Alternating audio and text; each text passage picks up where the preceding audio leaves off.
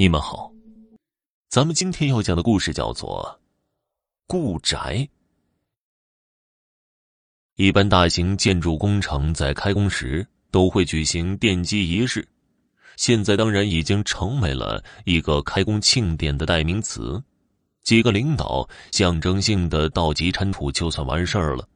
实际上啊，真正的奠基，或者用一个我们行内话叫做“故宅”。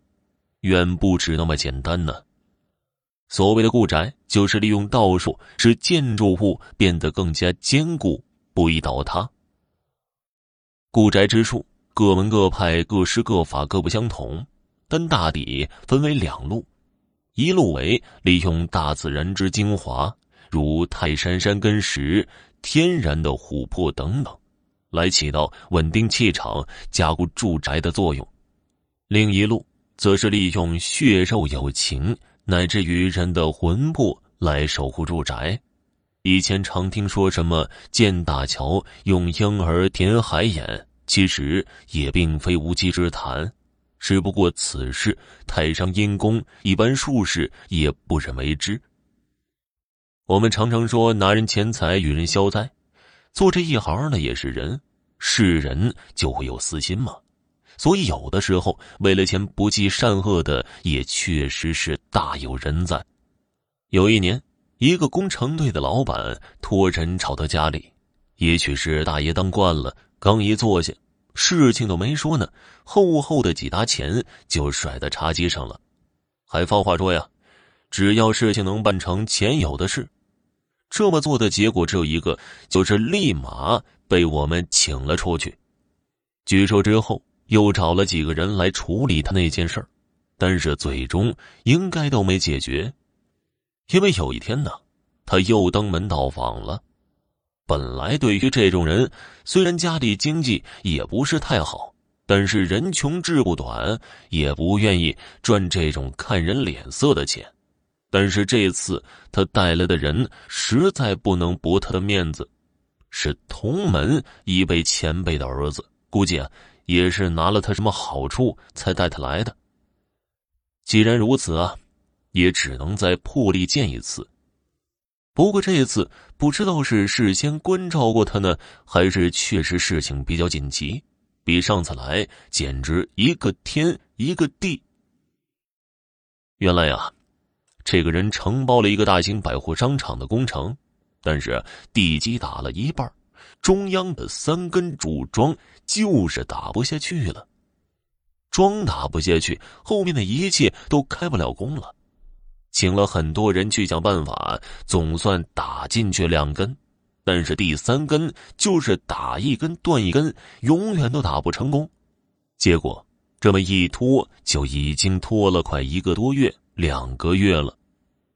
眼看工期赶不上，如果到期不能按时完工。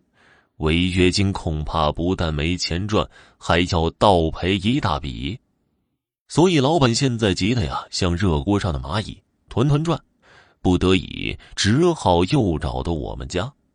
装打不下去，科学的原因不必说，从玄学的角度来看，普通来说不外乎几个原因：一个是打到了龙脉的硬骨，另一个可能是下面是什么灵怪的所在。这种其实处理起来都不难，只要将龙退神、精怪赶走，自然就打下去了。听起来好像有点像灵异界的强拆故事，所以啊，看在前辈儿子的面子上，跟他走一趟。走到工地，发现还真是一个大工程。因为工程停工，所以大多工人都在休息，只有一些在处理一些细节的建筑问题。仔细观察了周围的地形，来了之后，首先排除了打桩打在龙骨上的问题。这块地不要说没有龙脉了，甚至于地气都不足。做做普通住宅尚且差强人意，要做生财有道的商场，应该不久之后可预见的会关门。既然不是龙脉的问题，那也许是有什么精怪。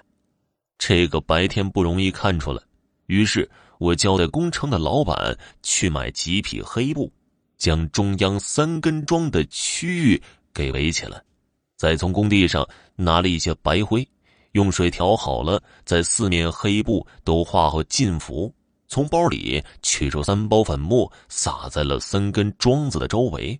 这三包粉末对于我们普通人闻起来平平无奇，略微有一点清香，但是，对于地下的蜈蚣、蚯蚓来说却是无比的浓郁。再厉害的东西也会被吸引上来。